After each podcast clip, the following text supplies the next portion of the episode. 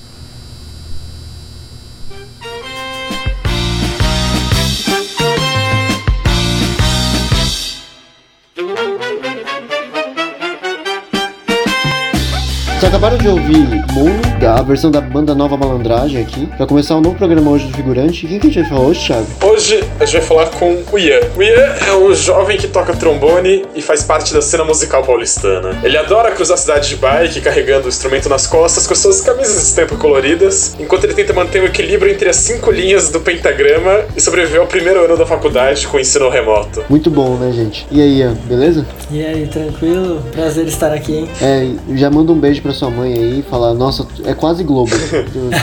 Pode tamanho. deixar.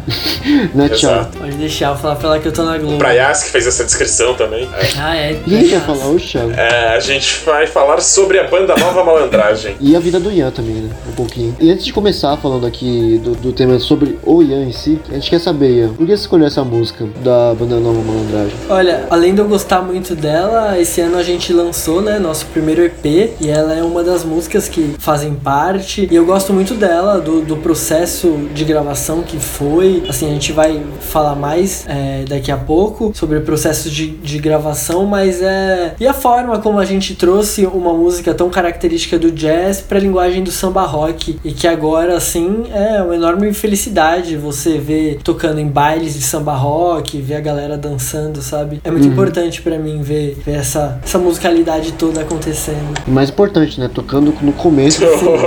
não tem como não ter honra maior do que isso. Já pisaram nessa, nesse lugar de, de começar o programa? Adele, já começou Anitta, já começou tantos, tantos artistas e agora a banda Malandragem começa. Ai, Exato.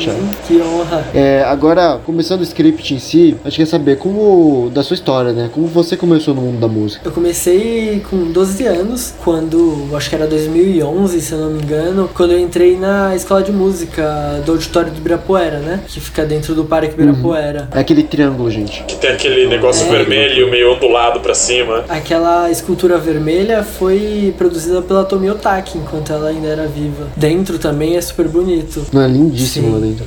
Sim. E o teatro é incrível. É um Sim. dos teatros que eu mais gosto de, de tocar. Mas é isso, eu comecei e, por volta de 2011, a escola ainda era patrocinada pela TIM, né? A empresa de telefonia e tal. Aí eu fiz seis meses de musicalização, que era para aprender o básico, aprender sobre ritmo, é, notas musicais. E aí depois disso, depois desses seis meses, entrou o processo de eu escolher um instrumento fixo para continuar na escola. E aí foi um, não diria um longo caminho, assim, mas até eu, eu achar o instrumento que eu me adaptava e que era uma coisa que eu gostava, eu caminhei por vários, assim. Comecei no fagote, para quem, pra quem não, não conhece o fagote, ele é aquele instrumento que faz a introdução do Preciso Me, me Encontrar, que é interpretada pelo Cartola, foi escrita pelo Candeia. E aí, depois do fagote, eu queria muito. Eu, eu ficava muito escutando os metais na orquestra, sabe? Trompete, trombone, tuba. E era uma coisa que me chamava muito a atenção, assim, a, aquele brilho dos trompetes, os saxofones. Aí eu tentei mudar pra tuba, que eu gostava, ainda gosto muito, é um instrumento que me chama muita atenção, pelo aquele som grave, a forma de tocar, de condução nas melodias, que seria um pouco, ela seria um pouco similar ao contrabaixo, né? A forma como ela caminha pelas melodias, pelas músicas. Mas aí não tinha vaga na, na, na escola, não tinha mais tubas, né, que eu pudesse escolher, aí me colocaram no eufônio, que é um parente do trombone, né, meu atual instrumento, e aí eu fiquei no eufônio durante um ano, mais ou menos, e aí eu fazia aula com o Valdir Ferreira, né, o Valdir Ferreira é o trombonista da banda Mantiqueira, da banda Savana, tocou na USESP quando ele era mais novo, mas o instrumento dele mesmo é, é o trombone, assim, ele tocou eufônio quando ele era, tipo, 12 anos, 13 anos, que era a juventude dele, mas o instrumento principal que ele trabalhava tudo é o trombone. E aí, é, vários alunos de trombone, é, sempre fazendo aula, né? Só eu tocando o fone e sempre vendo as pessoas tocando e trabalhando com o fone na orquestra, nas big bands. Começou a me chamar muito, assim, mas muita atenção. Aí foi quando eu conversei com ele e falei que queria muito tocar, trocar pro trombone, que realmente eu acho que aquele seria o meu instrumento. Aí, infelizmente, é, uma, uma pessoa da coordenação lá da escola do auditório do Ibirapuera, eu fui conversar, né, para pedir para trocar de instrumento, que eu realmente tinha achado o instrumento que eu queria. E aí ela falou que se eu trocasse pro trombone, eu não teria futuro na música, que eu, eu ia desistir daquilo logo logo, sabe? E hoje em dia eu fico super feliz de falar que eu tô há 10 anos na música com o trombone, uhum. é, trabalhando, fazendo diversas coisas, dando aula. Então fala pra ela, tipo funcionária X aí do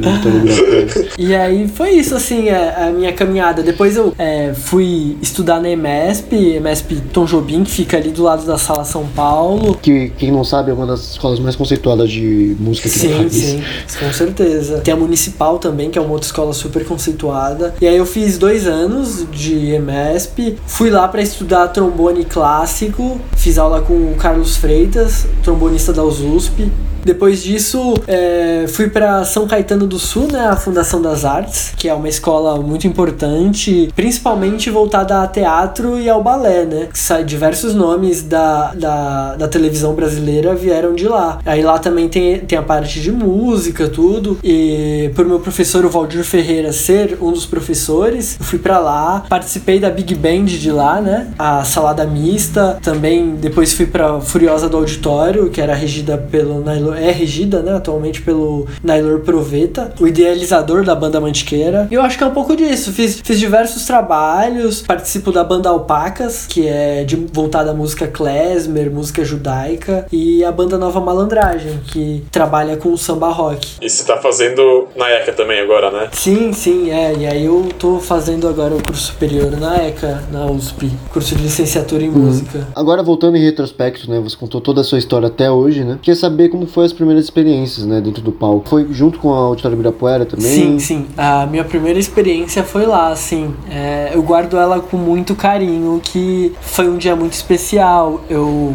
fui me apresentar, né, naquele palco enorme, deviam ter, sei lá, umas 600 pessoas na plateia, e era um show em homenagem ao Dorival Caymmi, e aí tinha como convidado o Dori, né, que é o filho dele, tinha acabado de chegar dos Estados Unidos, e foi, foi surreal, né, fazer aquele trabalho, o repertório, né, as músicas do Dorival Caymmi tem uma poesia, assim, incrível, né, melodias, ritmos, ele conversa, ele te faz adentrar a Bahia, né, ele te faz sentir o mar. E aí foi um dia muito bonito, assim, o palco, toda, toda a, a cenografia do palco, assim, fizeram, fizeram a gente sentir aquela, aquele espírito de, de Bahia, sabe? De, de mar. E foi muito bonito. As cores, eram cores azuis, verdes, assim, umas cores muito bonitas. Geralmente a cenografia dentro do Auditório Ibirapuera é muito sim, boa. Sim, né? sim, sim. Eles, eles, trabalham muito bem com isso. Teve um show que eu, que eu fiz lá, que era com os África, um grupo de rap paulista, que eles colocaram diversas samambaias assim no teto do teatro e ficou super bonito, que era em homenagem a Vinícius de Moraes e aí foi uma coisa incrível. Uhum. E desde então você só você foi continuando tocando mais em apresentações voltadas a porque o pessoal não sabe como era o formato do, do auditório Ibirapuera, né? Mas é formato de orquestra, né? Ou você foi mudando de tipo de apresentação a partir de então? Então, aí eu fui é, adentrando a diversa a diversos trabalhos, né? Não só trabalhos fixos. A Furiosa, as orquestras do auditório elas, elas têm nuances de a Big Band, né? Que é a Big Band tradicional do jazz, que é saxofone, trombones, trompetes, tuba, com uma, uma percussão sinfônica. Aí também pega o regional de choro, que é o, o violão de sete cordas, cavaquinho, é, guitarra, bateria. E no lugar da. Normalmente nas orquestras que tem os violinos, violas, na orque nas orquestras do auditório, que são três, é, eles utilizam o clarinete, né? fazendo essa junção, trazendo mais pra música brasileira. Aí tem o contrabaixo acústico, e essa é uma das formações assim que eu trabalhei, mas já trabalhei também em octetos de trombone, que eram só trombones, em formações reduzidas de quinteto, onde eu era o único instrumento de sopro, e uhum. foram diversos trabalhos, assim,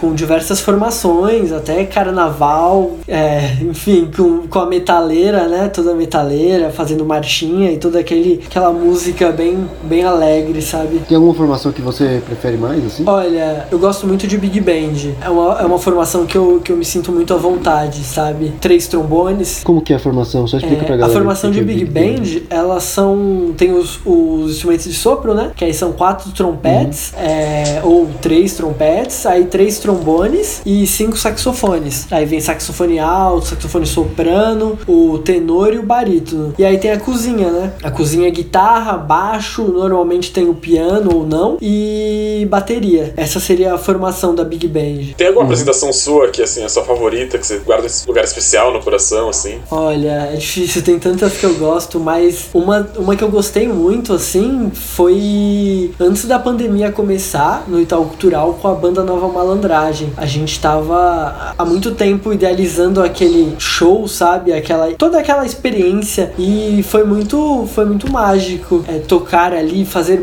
algo que você realmente gosta, sabe? E ver o público dançando, o público interagindo com o grupo, foi muito bonito. Como vocês conseguiram no Itaú Cultural a banda? Vocês têm contatos lá e tudo? É que eu sei que o Auditório Ibirapuera tem alguma coisa com o Itaú Cultural sim. também. É, atualmente o Auditório Ibirapuera já não é mais é, é, regido ali pelo Itaú, né? É uma nova empresa que cuida agora de todo o Parque Ibirapuera aí do auditório. A gente tinha alguns contatos lá e aí a gente mandou um e-mail, tudo, falando sobre, mandou materiais da banda e aí eles aceitaram, né? Normalmente é mais ou menos esse processo, assim, você manda o seu material pro e-mail deles e aí eles falam se eles têm é, na agenda tem espaço, se eles acharam a ideia do, do show legal. Por isso que tentar, é, tentar estruturar ao máximo assim a ideia do show. É como um edital, né? Edital do SESC, tem que, tem que fazer um projeto e enviar para eles. Atualmente você estuda mais para apresentações ou para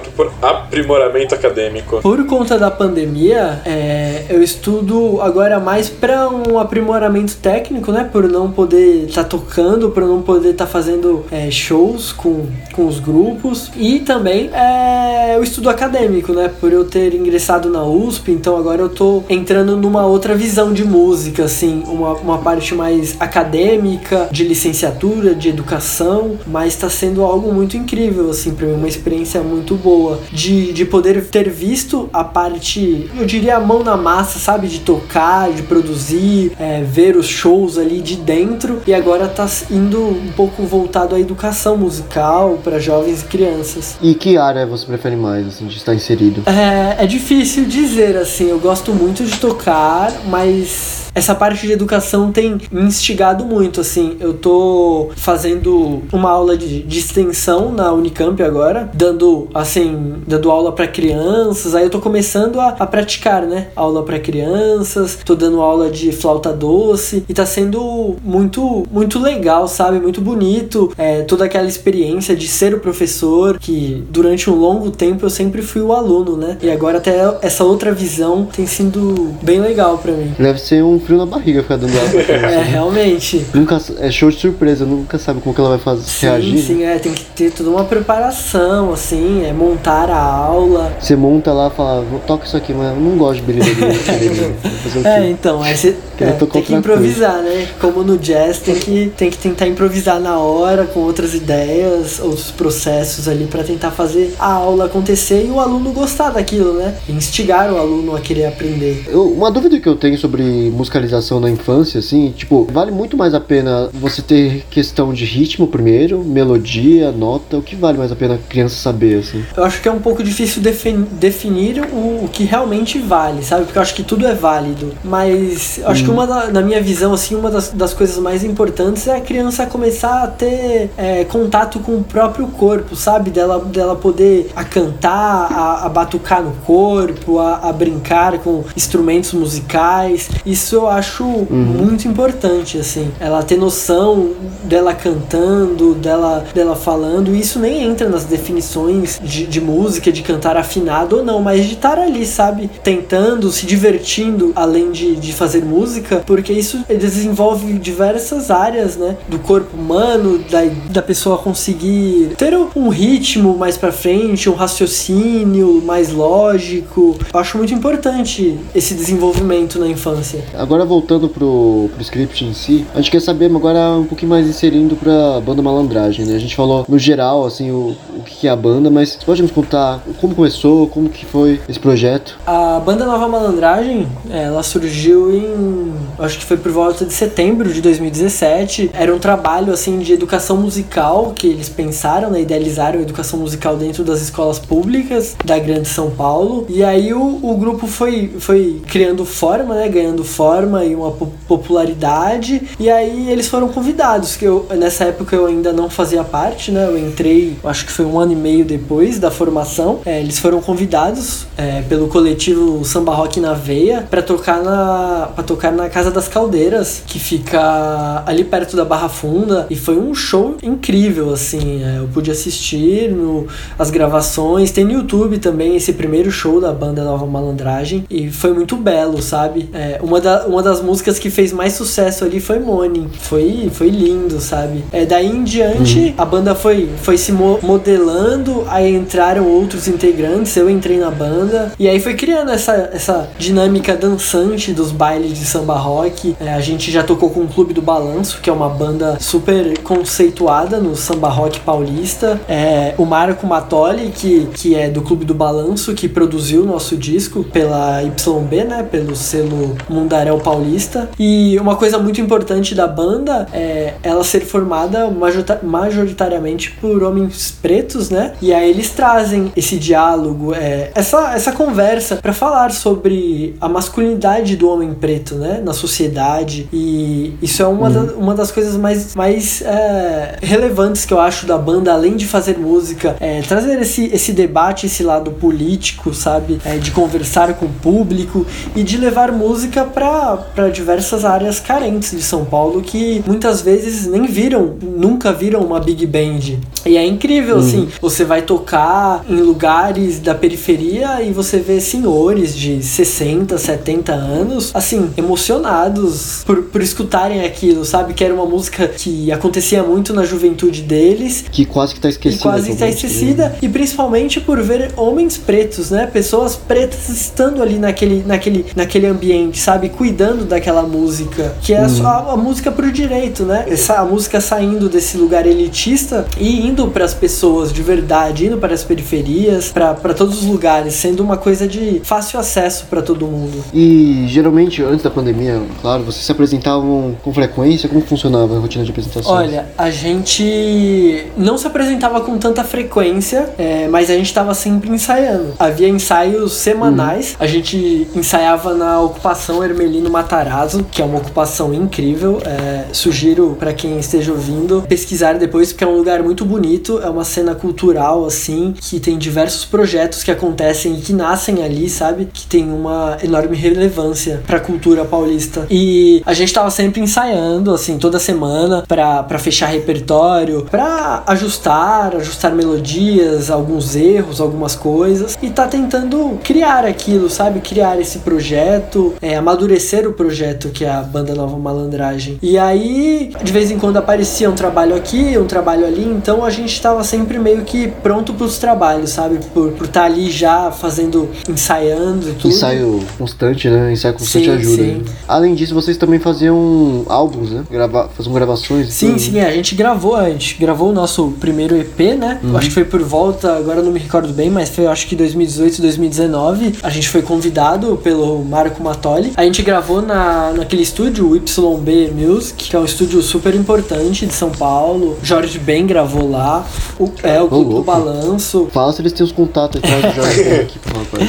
E aí a gente, a gente começou, né, a, a formular essa ideia. Um, um, tempo antes, o Marco Matoli já tinha falado da ideia pra gente e a gente começou a, a amadurecer, sabe? Aí tem arranjos super é, incríveis do nosso saxofonista, o Léo, e do Luan Charles, que é o trompetista, que é o, ele fez o é, arranjo e composição dele, né, do seu Quinócio, e uhum. o Léo também fez o arranjo e composição do Sampa Rock, que são duas músicas incríveis que estão no álbum. E aí a gente foi pro estúdio gravar e foi, foi incrível, assim, foi de verdade uma das melhores experiências. Foram três dias direto de, de gravação, de estar tá no estúdio, tá amadurecendo a ideia. Tem aquela parte do, do nervosismo, né? Que a gente fica de querer dar o máximo ali, de querer fazer. Tem um produtor chato no fone de fala, não, mais alto. É, então. Diminui o volume. E aí, sabe, aquele nervosismo de todo mundo querendo dar o seu melhor. E aí, depois de, de gravar é, o primeiro take, você entrar na sala do técnico e escutar, escutar você tocando escutar aquilo, sabe? É, é surreal. É como ver uma. Acho que é, deve ser a mesma sensação de ver uma criança nascer, sabe? Porque é, você deu forma àquilo, assim. É, é muito bonito. Mas conta pra gente um pouquinho mais sobre como que é essa rotina, assim, mesmo que você tenha vivido só por três dias, como que é a rotina de gravar no estúdio? Sim. Olha, a gente, a gente fez uma semana antes, a gente fez um intensivo de vários ensaios, né? Pra, pra deixar tudo. Já fino. É, finíssimo. passar o pente fino, assim, nos, arrumar todos os detalhes. Porque na hora, assim, uhum. de você entrar no estúdio, vai dar aquele nervosismo. E tem tempo contado, né? Pra Sim. você ficar lá. Sim, com certeza. Aqui. A gente tava com o estúdio só pra gente. Então a gente entrava sete da manhã e saía nove da noite, assim. Foi, é, foi bem surreal. Foi gravando diversos takes e. Impro... Depois falou, não aguento. Parece rotina é, de trabalho aí... de quem é efetivo na minha empresa. É, então. E aí as pessoas que iam improvisar nas músicas, gravava, regravava solos. E, e nisso a gente ia tomando forma, né? Alguma coisa, por exemplo, a gente tinha combinado de fazer uma, uma, uma ideia na música, mas na hora a gente viu que tinha que ser transformado em outra coisa, sabe? Então na hora a gente já muda. É uma. Não é exato, né? Chega na hora, tudo pode acontecer, né? Uhum, é, como diz o Tim Maia, né? Vale tudo. Mas é. Como que é? Tem aquelas mesonas de, de sim, áudio, sim. de áudio. É, é, muito incrível, assim. Você vê aquele, todos aqueles aparelhos, é, escutar né, o seu retorno no fone, porque normalmente a gente, a gente, por ser instrumento de sopro, o som vai pra frente, né? Ele é emitido. A gente escuta, assim, pouco retorno que volta. E estar lá, assim, e ouvir aquilo nos fones, ouvir seu som, é, ouvir nos mínimos detalhes, é, é muito bonito, assim. É de uma sensação muito. É, é difícil de explicar, sabe? É, é surreal. É, você escutar seu som no retorno pela primeira vez no fone de ouvido. É, poucas pessoas vão ter isso, eu acho, provavelmente. É, infelizmente, sim. Essas experiências. Vocês gravavam assim, todo mundo tocando de uma vez ou cada um toca de uma vez e junta na, na edição? Não, então, tem, tem vários formatos de gravação. A gente queria fazer o formato mais natural possível, como se fosse um show mesmo. Igual as big bands antigas de jazz faziam, né? Colocavam um mic na frente da big band e todo mundo tocava, tipo, valendo, e o improvisador levantava e ia lá no mic. Como, né, hoje em dia tem, tem a capacidade de, de colocar vários mics, né, na mesa, várias vozes, né? A gente gravou todo mundo junto, com a bateria junto também, a só a percussão que foi gravada depois. A gente gravou com a bateria porque para sentir aquela aquela emoção da música, porque a gente tem diversos álbuns assim super famosos que dá para sentir que não tá conectado, sabe? A, a bateria, a harmonia com, com a galera que tá tocando metais ou que tá cantando, porque é meio que uma, uma colagem, sabe? O cara grava a bateria, aí no outro dia vem o outro cara grava por cima, então não tem essa conexão de você olhar pra pessoa e, e tipo, tudo, tudo mudar ali, sabe? Naquele momento. Mas pensando nisso assim, a gente, a gente não gravou num take só, né? A gente gravou e aí um erro que tinha a gente regravava, mas foi nessa ideia de tentar fazer o máximo possível assim, direto, sabe? Agora também, para continuar seguindo com o script também, já que a gente já tá quase estourando o tempo, né? Que outros projetos você tem envolvido atualmente? Ó, atualmente eu tô na banda Nova Malandragem, né? Que acabamos de falar. Também faço parte da Furiosa do Auditório, que é a orquestra é, regida pelo Proveta. Também toco num grupo que chama Alpacas, que é voltado à música klezmer, música judaica dos Balcãs, um pouco Oriente Médio, que é um projeto super incrível. A gente tá tentando voltar, né? Por conta da pandemia, deu uma parada. Mas é um projeto muito bonito, assim, de, de estudo de diversos ritmos de países, assim, que normalmente não chega pra gente se você não for muito a fundo, sabe? É, Oriente Médio, é, ritmos russos, é, do, dos Balcãs ali. Ritmo russo, só o Thiago que ouviu no, no soviético aí. É. Ah, e aí, escuta umas músicas também, de vez em quando, mas. É, músicas. Tem músicas tradicionais, né? Da religião judaica. Tem muita música cigana, gypsy jazz. E assim a gente vai, vai tentando caminhar por essa nova, essa nova ideia. Fugindo um pouco. Eu que estou sempre tão voltado à música brasileira, tô indo para um outro caminho. Tá se corrompendo, então. assim, tá sendo brasileira, mas pelo menos não tá indo pra, pra americana. Então tudo bem. Dá, dá passar um panozinho. Enfim, é, você pretende viver da música? Eu já, já, né? Vivo da música música é complicado, assim, né? Eu acho que hoje em dia não tem, não tem uma profissão fácil nesse Brasil atual que vivemos. É, infelizmente, tem pouco investimento em cultura em geral e na música, mas a gente vai tentando, sabe? Criando projetos, enviando editais, dando aula, tocando em orquestras e é muito. É, falta muito, né? Fal, ainda falta muito, assim, muito investimento na cultura. É quase que uma luta para fazer a cultura continuar viva. É, é, isso é muito cansativo, assim, de você estar tá sempre tendo que lutar por uma coisa que é direito, que é uma coisa que deveria ter em todas as escolas, que deveria ter professores bem remunerados em todas uhum. as áreas, né? E esse acesso, que é, é, sempre tão difícil, né? São, tem três escolas no, no, estado de São Paulo, que é três escolas que são bem conhecidas, né? Que, e são gratuitas, que é a EMESP, o Auditório do Ibirapuera e a Municipal. Tem o Bacarelli também. É pouco, sabe? É, ainda,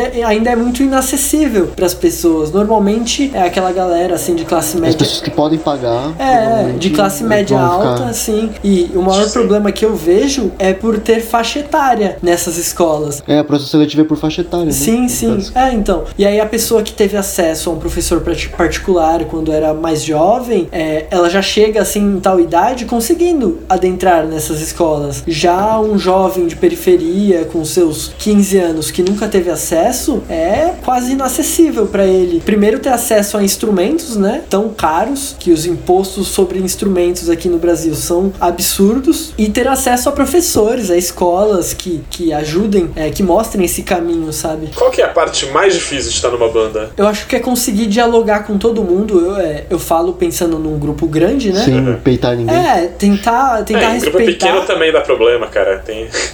é, todos dão, né? É, é tentar respeitar a opinião e a visão do outro, né? E tentar juntar tudo isso num, num, é, num bem comum, né? Que é a música. É fazer aquilo que a gente gosta. Isso é, é complicado, porque as pessoas têm visões, é, vêm de lugares totalmente diferentes e elas querem, cada um quer, quer, quer fazer acontecer, né? Então, normalmente tem alguns conflitos, tudo. Isso é um dos pontos. E eu acho que um outro, um outro ponto que eu também acho que é complicado é conseguir ensaiar, sabe? Ter uma frequência de ensaios. Porque, diferentemente do que muitas pessoas acham, é, para fazer um show não é uma semana antes tocar, sabe? É um processo longo de vários ensaios, de arranjos. Até o negócio tá no, no É, até tá no já. dedo, até você chegar na hora assim e, e tocar tranquilo. E é muito difícil porque pela música, pela cultura, né? Não ter investimento é, é um lugar difícil das pessoas receberem. E a gente vive, né? Claro, num mundo totalmente capitalista, onde as pessoas precisam trabalhar, precisam, né? Ter, ter dinheiro. E aí você criar um projeto e conseguir ter a presença de várias pessoas que você gosta de tocar, gosta de trabalhar, é muito complicado, porque cai trabalhos, é, aparece isso, aparece aquilo, e as pessoas às vezes começam a, a desviar muito o foco principal, que é o projeto. Então isso é um dos pontos mais difíceis para mim. Queria saber uma questão de produção em si, que vocês tiveram algumas, voltando agora pra questão do, do álbum que vocês fizeram com a banda nova Andrade, já pra fechar Sim. o programa, que é vocês tiveram alguma ajuda de algum produtor para dar uma, uma, unidade pro álbum ao todo? Sim, sim. Quem produziu o álbum foi o Marco Matoli, do, do Clube do Balanço. Ele que, que nos auxiliou uhum. em tudo, é, ele que ajudou na mix e todo esse processo foi, foi por conta dele, assim, por, por conta de toda a ajuda dele. É, e uma coisa legal que eu posso trazer é que logo mais a gente vai lançar o nosso primeiro LP, né? É um vinilzinho, é, com o nosso EP. Então, é, dê uma olhada na página da banda, né? Banda Nova Malandragem, que lá tá todas as novidades que, que vem Insta. acontecendo. É, no Insta. Ah, dependendo de quando soltar, soltar esse programa, até já saiu, gente. Então, se já se tiver saído, a gente vai colocar no, na descrição do, do podcast. colocar. Mas é bem legal o projeto do Nova, da banda Nova Malandragem, assim. Acho que o pessoal que ouviu no começo do programa vai gostar, deve ter adorado, assim, a versão de vocês. E fica o convite, né, do Ian, pra vocês irem no Spotify e dar uma ouvida no primeiro EP deles. Porque, ó, gente, primeiro mundo, assim, tipo, o, o lá tem o Benjor tocando, depois o Ian. Yeah. No, no, na no mesmo lugar, né? Então é só música de qualidade, a gente. Dependendo de Então, quando for postado também, é capaz de já ter até voltando o show, porque o Arthur às vezes demora seis meses pra postar um podcast. É, exato. Pode até estar com um show com ingresso pra A ideia é show. pro- assim, pro- pode página. É, tá- provavelmente vai estar no Instagram deles, eles fizerem show, né? Eu espero. Qualquer coisa, gente, o Instagram deles a gente vai deixar também na descrição do podcast, já que a gente tá falando bastante da banda, né? Porque isso aqui é uma publi secreta, na verdade, é que, é que a gente tá fazendo. Mas enfim, muito bom, gente. A gente se vê semana que vem. Até mais.